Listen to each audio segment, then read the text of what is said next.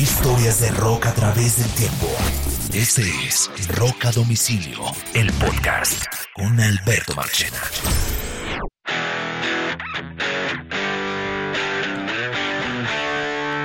Bienvenidos a un nuevo episodio de Rock a Domicilio y de cara a los nominados al Hall de la Fama del Rock, vamos a empezar a hacer algunos episodios con artistas que están nominados al Hall de la Fama del Rock y que probablemente ganen o no, eh, pues, o que queden o no. Y, y, este primero lo queremos dedicar a un grupo que el que vivió la década de los 80 e incluso los 90, eh, hay muchos fans. Y aunque no son necesariamente rock en el sentido estricto de la palabra, sí estuvieron por géneros muy similares al tema del rock. Inclusive oyendo mucha gente de la comunidad rock esta semana, leyéndolos y oyéndolos eh, a través de los medios, me di cuenta que uno de los artistas que todos incluyen en su votación es Durán Durán. Y a Durán Durán le vamos a dedicar ese episodio. ¿O no, Mr. Oñoro? Sí, March, este es un grupazo. Es un grupo que tiene su propio sonido, su propia manera de hacer música. Eh, muy, muy comercial y abrazado muchísimo eh, por el mainstream, pero pues con una calidad de verdad que muy buena. Yo debo admitir que este programa ha sido impulsado por mí, por mí porque yo soy un absoluto fan perdido de Duran Duran. Me gusta mucho Duran Duran. Toda la vida desde que salieron.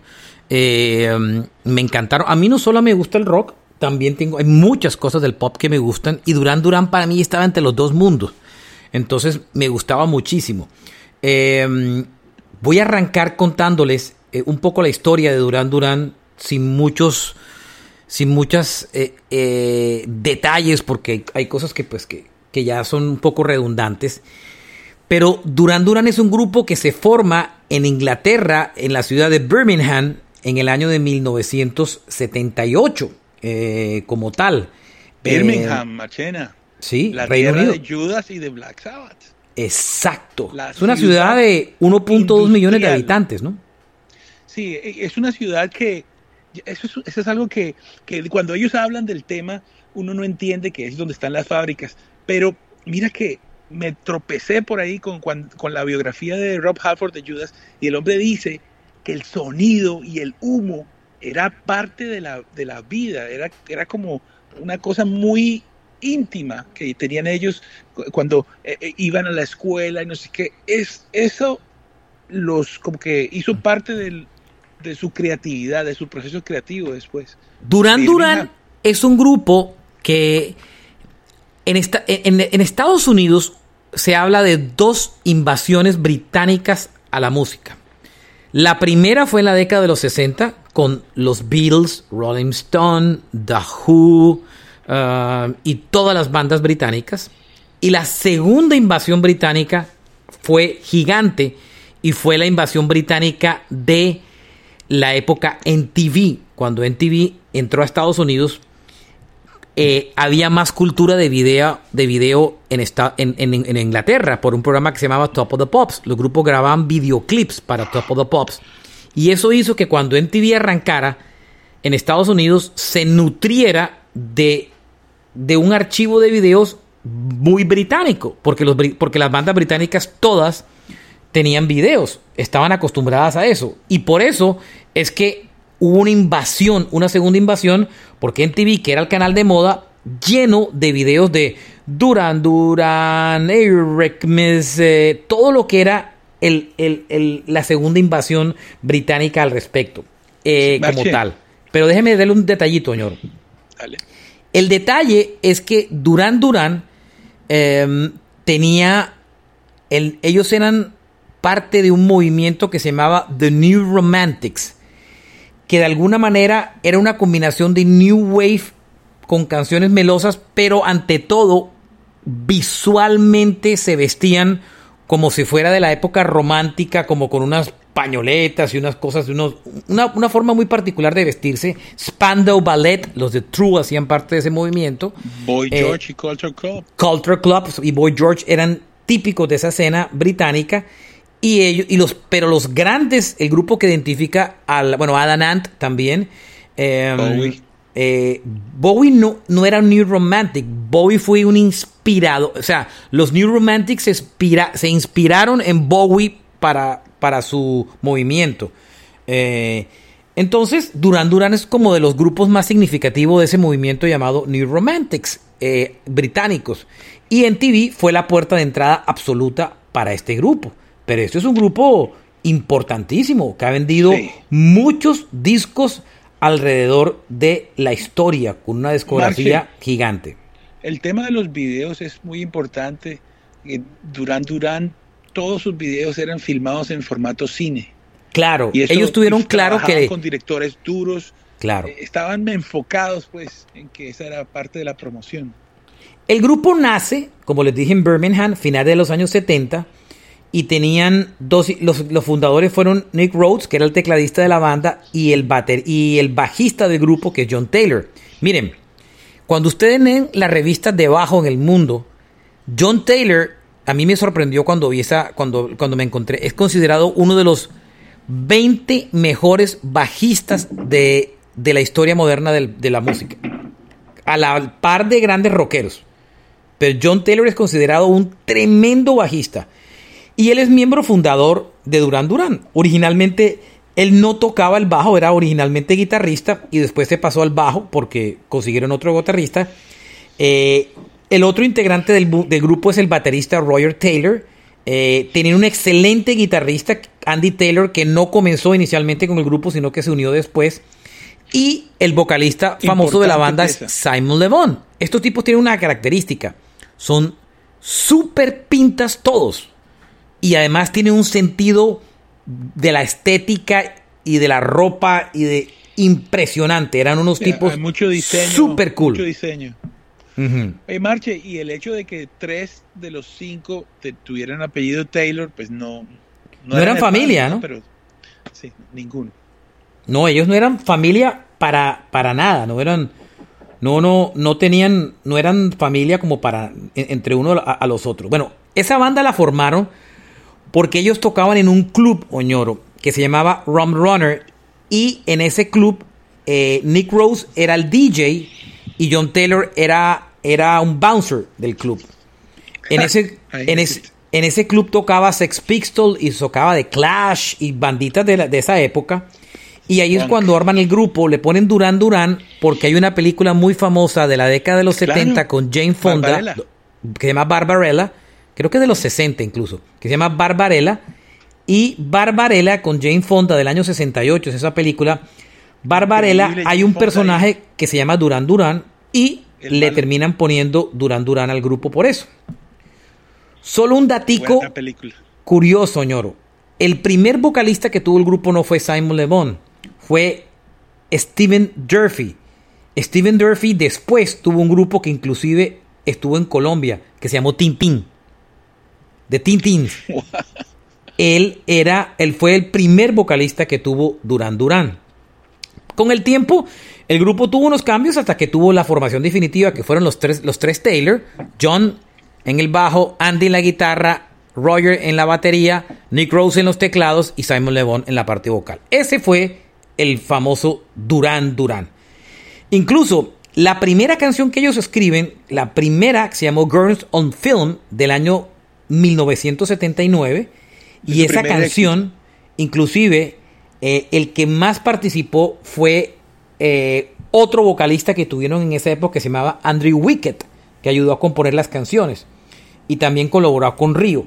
Ellos finalmente eh, en el año 79 logran su primer contrato discográfico como tal y empiezan a, a buscar compañía discográfica hasta que terminan teniendo un par de ofertas, una de EMI y uno de Phonogram. Se quedan con EMI, ¿sabe por qué, Oñoro? Bueno. La disquera de los Bills y todos los británicos soñaban con EMI. Pero es que, es que la disquera... Británica por excelencia es esa. Claro, bueno, Deca también, pero los, el icono es EMI, claro. Claro. Em, ellos lanzaron el primer single muy visuales, empezaron a aparecer en todas las revistas juveniles de la época, Smash Hit, Tiger Beat, que eran como todas las de las épocas. Y el primer álbum eh, lo se llamó Duran Duran y lo lanzaron en el año de 1981. El primer single de ese álbum fue una canción que se llamó Planet Earth. Yo vi ese video de Planet Earth en el año 81. El grupo no era, lo vi en TV. Era un, el video era muy chistoso porque ellos cantaban sobre como, como, un, como un cubo de un pedazo de tierra que hubieran cortado. Y el segundo sencillo de ese álbum, la canción no fue tan exitosa. Eh, el segundo sencillo fue una canción que se llamó Careless Memories, que llegó como hasta los puestos regulares en listas de Estados Unidos. Y los videos se los hacían unos manes muy tesos, entre otros que se llamaban Godly and Cream, que además eran conocidos porque eran miembros de una agrupación que se llama 10cc, 10 centímetros cúbicos. Oh. Los de I'm Not in Love y The Things We Do for Love y todas esas canciones. Godly and Cream. Ellos eran muy visuales. Hicieron los primeros videos de la banda.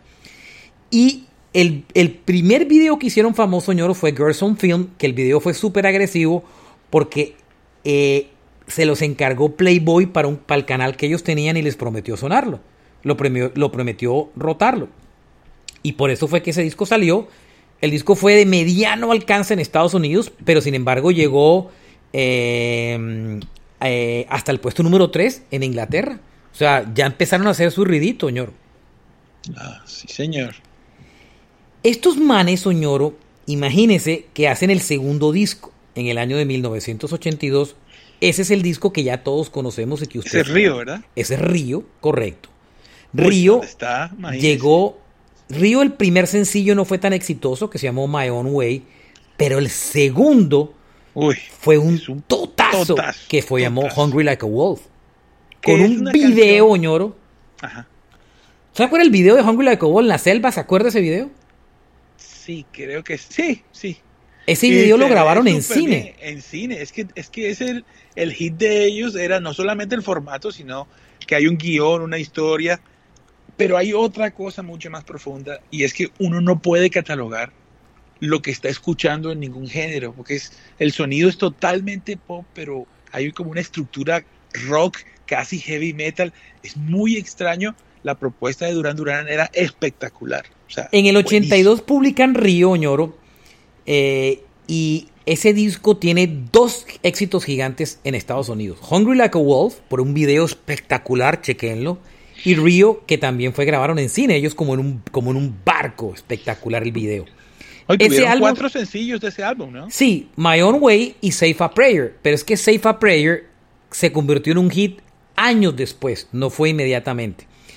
Ellos los ayudó mucho una gira que hicieron para, abriendo para Blondie en Estados Unidos. Blondie estaba en su momento cumbre y ellos hicieron una gira y le abrieron a Blondie, pero en Inglaterra se volvieron de moda porque esa era la época de, Diana, la princesa de Gales, Diana, y la princesa de Gales dijo que ese era su grupo de música favorito.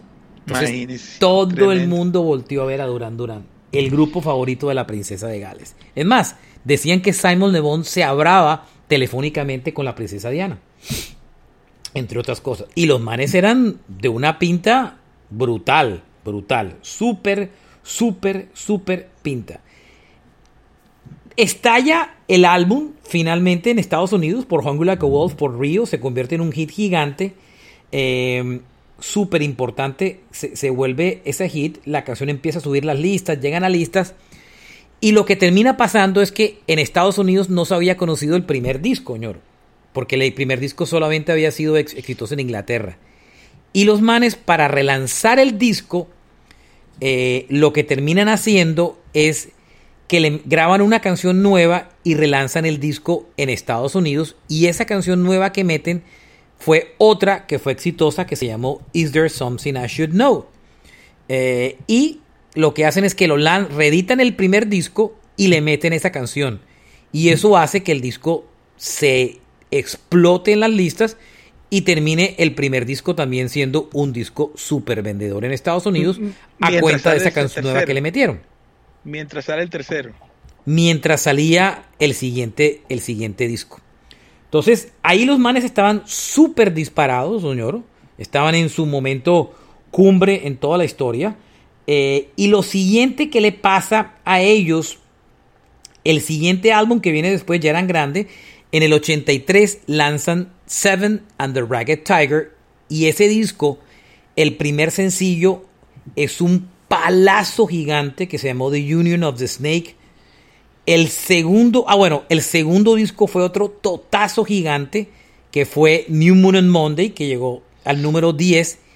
Y el tercer single, que es una canción que usted la tiene clarísima, fue el número uno en las listas y fue, por supuesto, nada más y nada menos que The Reflex. ¿Se acuerda? Claro, claro, claro.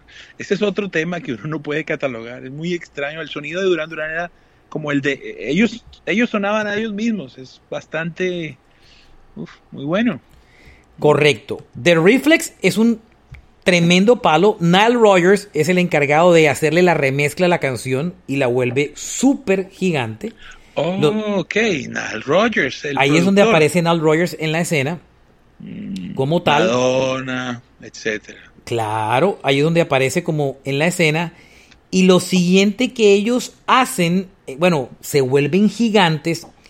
Y en el año 84, Oñoro, se lanzan eh, hicieron una gira grandísima por Estados Unidos y lanzaron un álbum en vivo en el 84 que se llamaba Arena, Arena. Mm.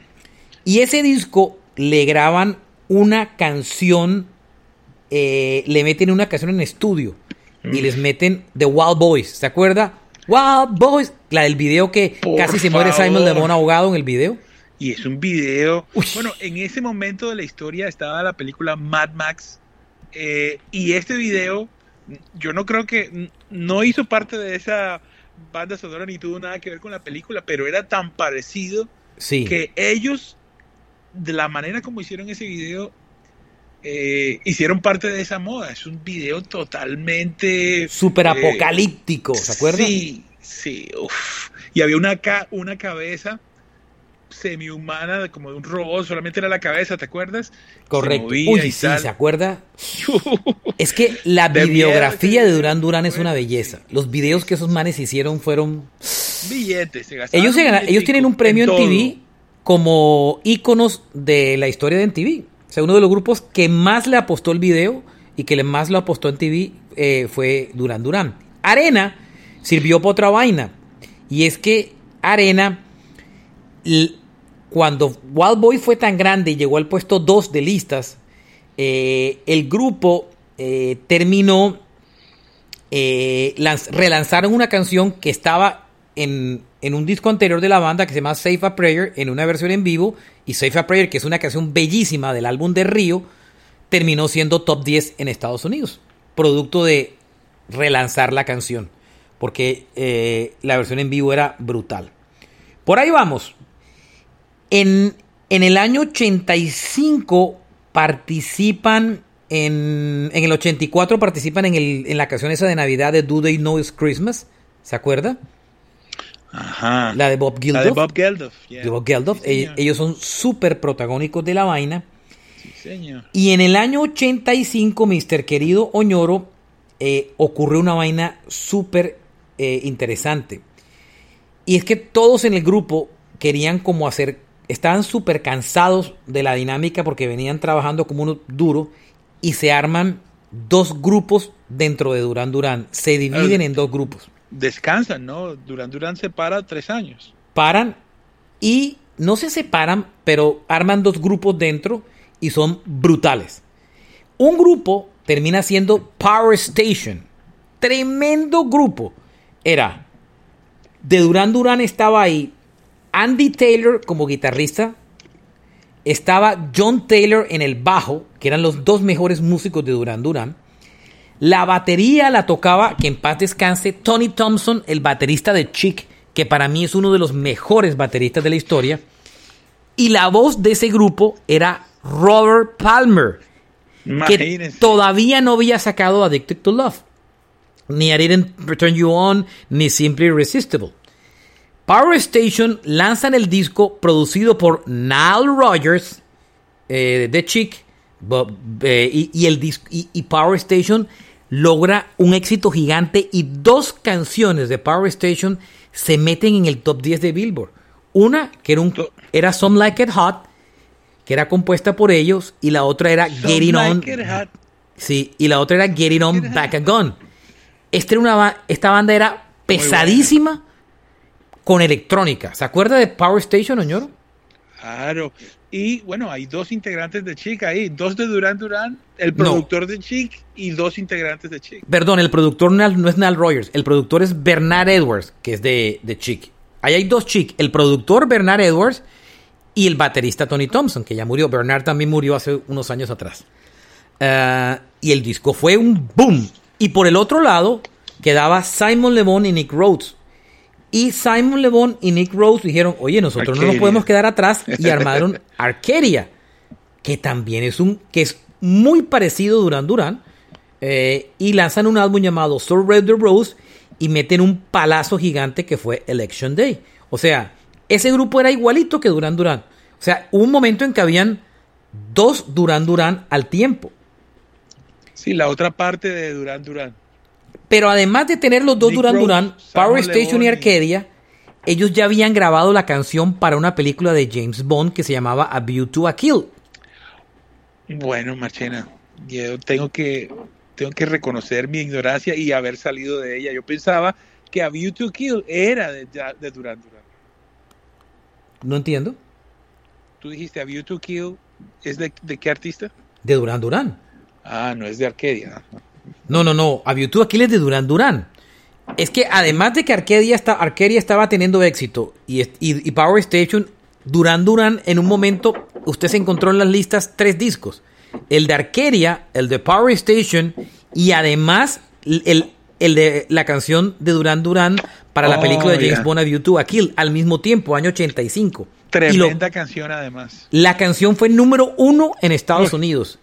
Y hasta la época era la única canción de una película de James Bond que había llegado al número uno. Ni siquiera Live and Let Die, que había hecho Paul McCartney con Wims, había llegado al número uno. Solo cuando Adele logró con Skyfall el número uno, empató el récord.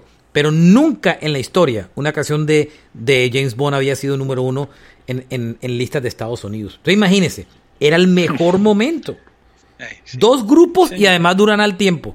El video de YouTube aquí es espectacular. Ellos mezclan las imágenes de ellos con, con la película de James Bond. Es buenísimo el video. Pero hay un cagadón terrible, Bañoro. A ver, Marchena. No todo puede ser color de rosas. El año 85 es el famoso año del concierto de Live Aid. ¿Ok? Que se note que soy Ajá. fan, que esto lo estoy recitando. Claro. En, el, en el 85, yo sentado viendo el concierto de Live Aid, Duran toca Power Station, pero también toca Duran Duran, para No. demostrar que no estaban separados. Tocan ambos, toca Power Station y toca Duran Duran. Y, y todos los ori- todos Duran Duran reunidos. Y cuando están cantando A View to a Kill, a Simon Le Bon se le va, lo que llamamos en Barranquilla, se le sale un gallo. Mierda. ¿Usted lo puede traducir en, ver- en- en forma No. más que el continente entienda mejor? La verdad que no tengo, no tengo otra. eh, sí, pierde el control de la voz, pero no. Pierde el control de la voz y se le sale un ¡ah! un falsete. El gallo. eh, se le exacto. Y hace un ridículo brutal. Simon Le Bon hasta el momento es. O sea, cuando ustedes miran el video, el, DVD cuando se eh, editó del concierto, eh, el Duran Duran no aparece ahí. Porque eh, Pues- no querían que apareciera ese momento Marche. aburridor de A View to a Kill. Marche, ese, eso que sucedió ahí, que seguramente pocos lo notarían. Es, es- es- lo que pasa es que la música es. No, todo el mundo lo notó porque Pero- fue una de las noticias del día siguiente, señor. Pero Marchena, yo te digo una cosa, no solamente Duran Duran le pasaron cosas. Cuando tocó Led Zeppelin, Jimmy Page vomitó y, o sea, ese, ese toque está prohibido, salió del Sí, DVD. tampoco, tampoco Eh, aparece ahí. Eh, si no estoy mal, bueno, el de Judas creo que también es tu, tuvo algo de mal. Eh, a muchos de ellos los cogió eh, eh, mirando por otro lado y les fue, les fue mal, ¿no? Les fue mal. Lástima, bueno. En esa época Durán Durán entra en una crisis y, y salen dos integrantes de la banda. El primero que sale es el baterista Roger Taylor. Porque, ¿Fundador? Que fundador, súper cansado de todo lo que estaba pasando, de, de mucho trabajo. Y después se va Andy Taylor. Roger Taylor se va a refugiar en Un una gran finca por allá Y Andy Taylor sale una carrera, saca una, un, un, disco en solitario y se retira del grupo. Se va Millonarios. Saca, sí, billetes, tranquilos. Ellos, ¿Mm? ellos, inclusive llegaron a un, a un nivel donde les tocó salir de Inglaterra por un año para evitar pagar impuestos. ¿Sabes claro. que llega un momento que tienes que pagar el 90%? Claro. antes de que eso suceda, se van. Un artista que le fue súper bien. Regresan en el 86, pero como un trío. Era solo John Taylor, Nick Rhodes y Simon Le Bon. Y ahí, eh, no, porque John Taylor no era Arcadia. John, John, Taylor era Power Station, el bajista. Oh. Sacan en el 86 Notorious y ese disco se lo producen Al Rogers. Eh, ese disco se traen un par de músicos brutales. El baterista que se traen, pero no lo hacen miembro oficial, es Steve Ferron. Imagínense, Ferron está tocando hoy en día, super baterista, hoy en día está tocando con John Mayer en la gira esa que lanzó John Mayer con unos músicos privilegiados. Y se traen como guitarrista a Warren Cucurrulo, que era ex músico de Franz Zappa y que tocaba con una bandita que él tenía que fue muy famosa al comienzo de los 80 que se llamó Missing Persons. Ese disco tuvo un palazo de canción que se llamó Notorious. No, no, Notorious. ¿Se acuerda? tan, tan, tan. Pero solo tuvo un hit. El siguiente sencillo, que es una de mis canciones favoritas de Duran Duran, que se llama Skin Trade, no fue tan exitoso. Yo pienso, Machera, que ellos habían perdido no la calidad, pero sí su momento un poquito ya se les estaba pasando. Se les estaba pasando, correcto. Sí. Es que llevaban muchos años pegados, llevaban y seis años en estaba, cumbre. El sonido rockero ya estaba entrando fuertemente y ellos estaban en lo suyo, que era un sonido muy brillante, muy pop, eh, y se mantuvieron ahí, ¿no? En el 80, ahí se toman dos años y en el 88, cuando muchos pensaban que ya iban de salida, Duran Duran se graba otro disco en el 88 que se llama Big Sin y tienen un par de palazos. I Don't Your Love, que regresa otra vez al top 5 de listas en Estados Unidos, y un segundo sencillo que se llamó All She Want Is. La diferencia que aquí, aquí cambiaron el sonido y se volvieron mucho más electrónicos, señor. Hmm. Eh, aquí se empezaron a meter con lo electrónico y el disco fue exitoso. El Big Sin fue tremendo disco exitoso. Muy, muy, muy exitoso. Um, para el 90, más o menos, ya aterrizamos más o menos en el 90, se publica en un disco de grandes éxitos que se llama Década, que incluye lo mejor de la banda. Yo me lo compré, es el disco más caro por el que he pagado en mi vida. El, lo compré una edición mexicana, alguien en Colombia hace algunos años, porque no se consigue en, en, en vinilo. Tenía la versión en CD, que la compré en, en el rodadero en, en Santa Marta, en, en, en, Colombia, y soñaba en vinilo y la compré hace dos, tres años en vinilo, por ahí la tengo, es mi, tal vez, si me dicen hay un incendio, solo puede quedarse con un disco, creo que me quedaré con ese, saldría con ese corriendo. Oh, claro, muy famoso este álbum. El Década, ¿se acuerda? portada, claro. Sí, eso es una nota de disco, tiene todo, es una joyita, no tiene una canción mala. Uh, editan Década y en el 90 se publican un álbum que se llama Liberty y ese disco Liberty sí es un fracaso tenaz.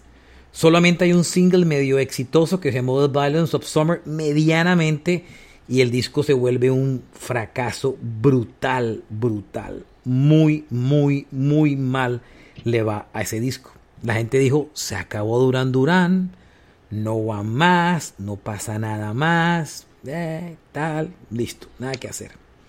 Pero en el 93, ya listo, pasó su momento, 10 años, y lo que nadie vio venir Oñoro en el 93 es que se sacan el disco con el que la crítica los amó. Así como, o sea, estoy hablando de un disco 12 años después de haber nacido. Se lanzan en el 93 un discazo que se llama Duran Duran como el primer disco, pero que la gente conoce como The Wedding Album Oñoro porque la portada son las fotos de todos los padres de los integrantes de la banda el día que se casaron. Y por eso es que la gente le llama The Wedding Album al disco. Y ese disco tiene su canción, señor. Ordinary Uy, Word. ¡Qué tema! ¡Qué temazo! Esa es una de las canciones más hermosas de toda la historia. Y tiene un sonido. Lo que pasa es que el alter, como esta es una banda diferente, la década de los 90, que es muy abierta y muy alternativa, le da cabida a esta banda y ellos supieron sonar. Pero sonar. era un, era un Duran Duran muy diferente al Duran de Hungry Like a Wolf y de... Correcto. O sea, es cuando la gente Más dice, maduros. estos manes es, somo, supieron madurar. Y se hicieron un discazo, ñoro. Ese Ey. disco es, ese disco es dificilísimo de conseguir en vinilo y si lo consigue vale como 300 dólares. Yo lo tengo en CD. Nunca lo he podido conseguir en vinilo. Eh, 300 dólares pasé por ahí hace rato. Puede costar como 800 o 900 dólares. Eh, y eh, yo lo he buscado y nunca lo he podido encontrar. La verdad es muy difícil de encontrar. Eh, y de pronto ahora con el Hall de la Fama lo reeditan. Y ese disco tuvo dos palos. Ordinary Word y donde deja Common Dawn. Como es esa machena. Common Dawn, que es un palazo de canción. Common Dawn es una de las grandes canciones de la banda. Eh, de las grandes, grandes. Eh, óigala nada más.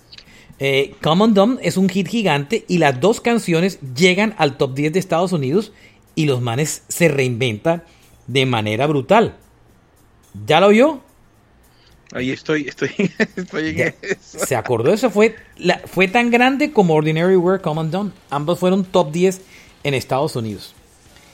Después de esa vaina, Oñoro, en el 95, con un Duran Duran totalmente reinventado, amado por la crítica, se lanzan Thank You y se lanzan un disco de covers, Oñoro.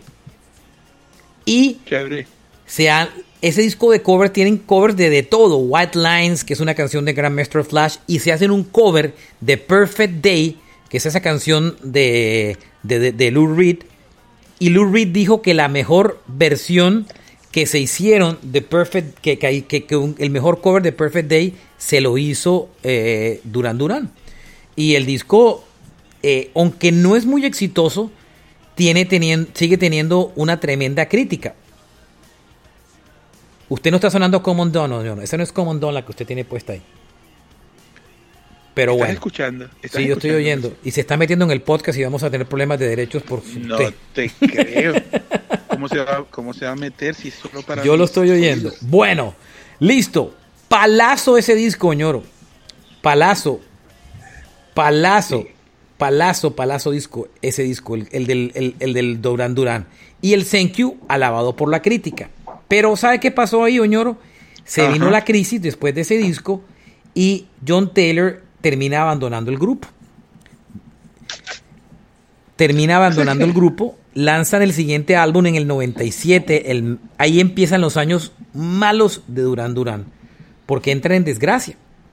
Se lanzan varios discos que no son exitosos. Lanzan Medazalan, que termina siendo un fracaso.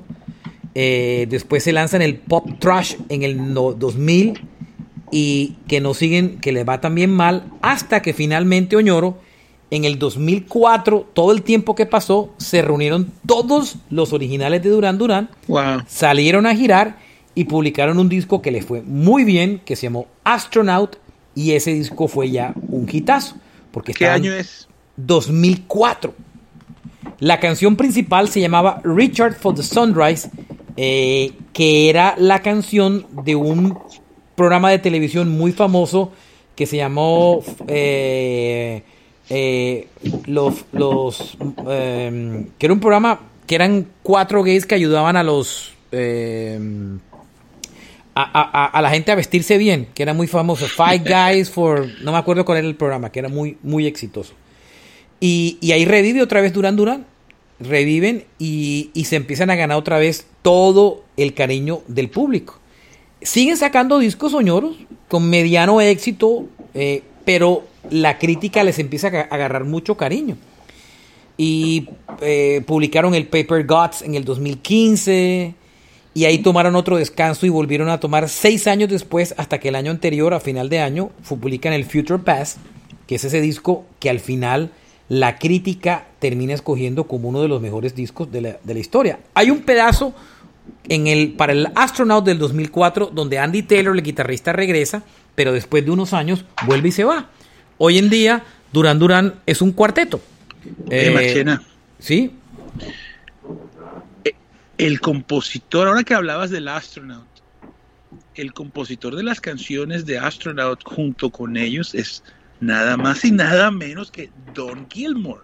Y también en Astronaut. eh, eh, en, en Astronaut también participa. eh, en ese disco también Mark Ronson, que, que ese que trabajó con, con gente muy, muy tesa, como eh, Y está también Neil Rogers. y Stanley Rogers. Tiene un poquito de tesa. Mark Ronson fue el que produjo a Amy Winehouse.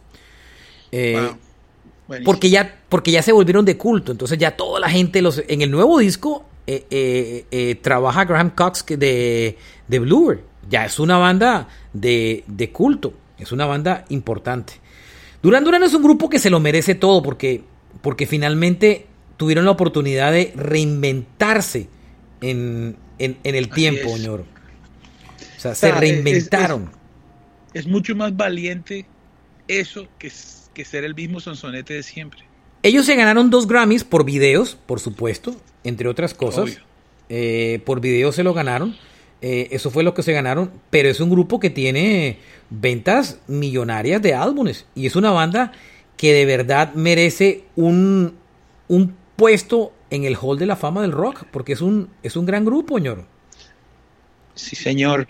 Eh, y que eh, tenga esa carrera discográfica tan grande, pues nosotros, es, es una de tus bandas favoritas. 16 obviamente- álbumes, ñoro. Sí, sí.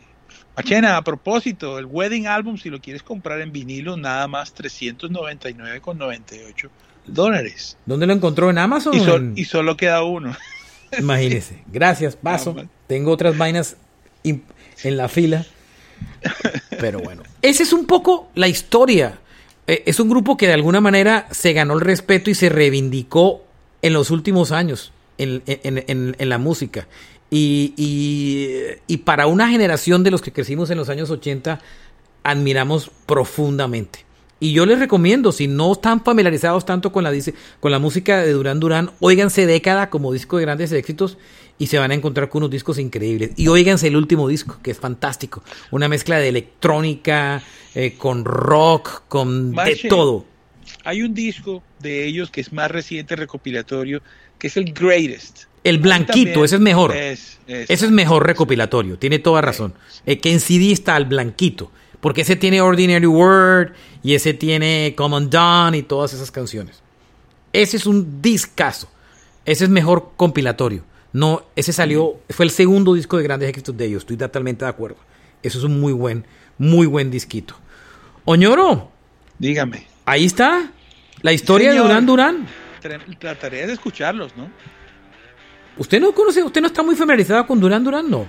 Pero nuestros escuchas. Yo estoy familiarizado con esas, con esos palos, muchos de los que mencionamos, pero, pero quiero, quiero pensar que después de este programa la, la, la inquietud es, vamos, vamos a ver de qué está hecha esta gente.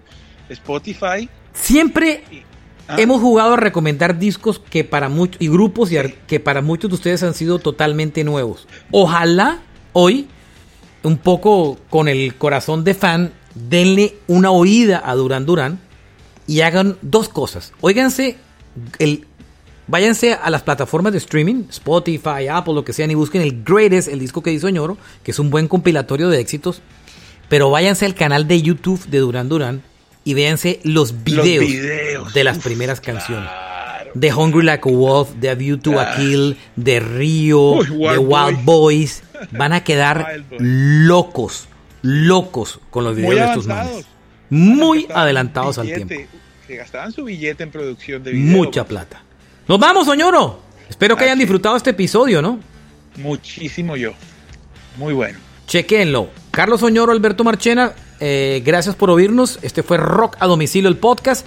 Eh, Oñorosaurus Rex, Marchena JR en Twitter. eh, y síguenos como Rock a Domicilio Podcast en YouTube, en Spotify, en YouTube y en um, Instagram y también en Facebook.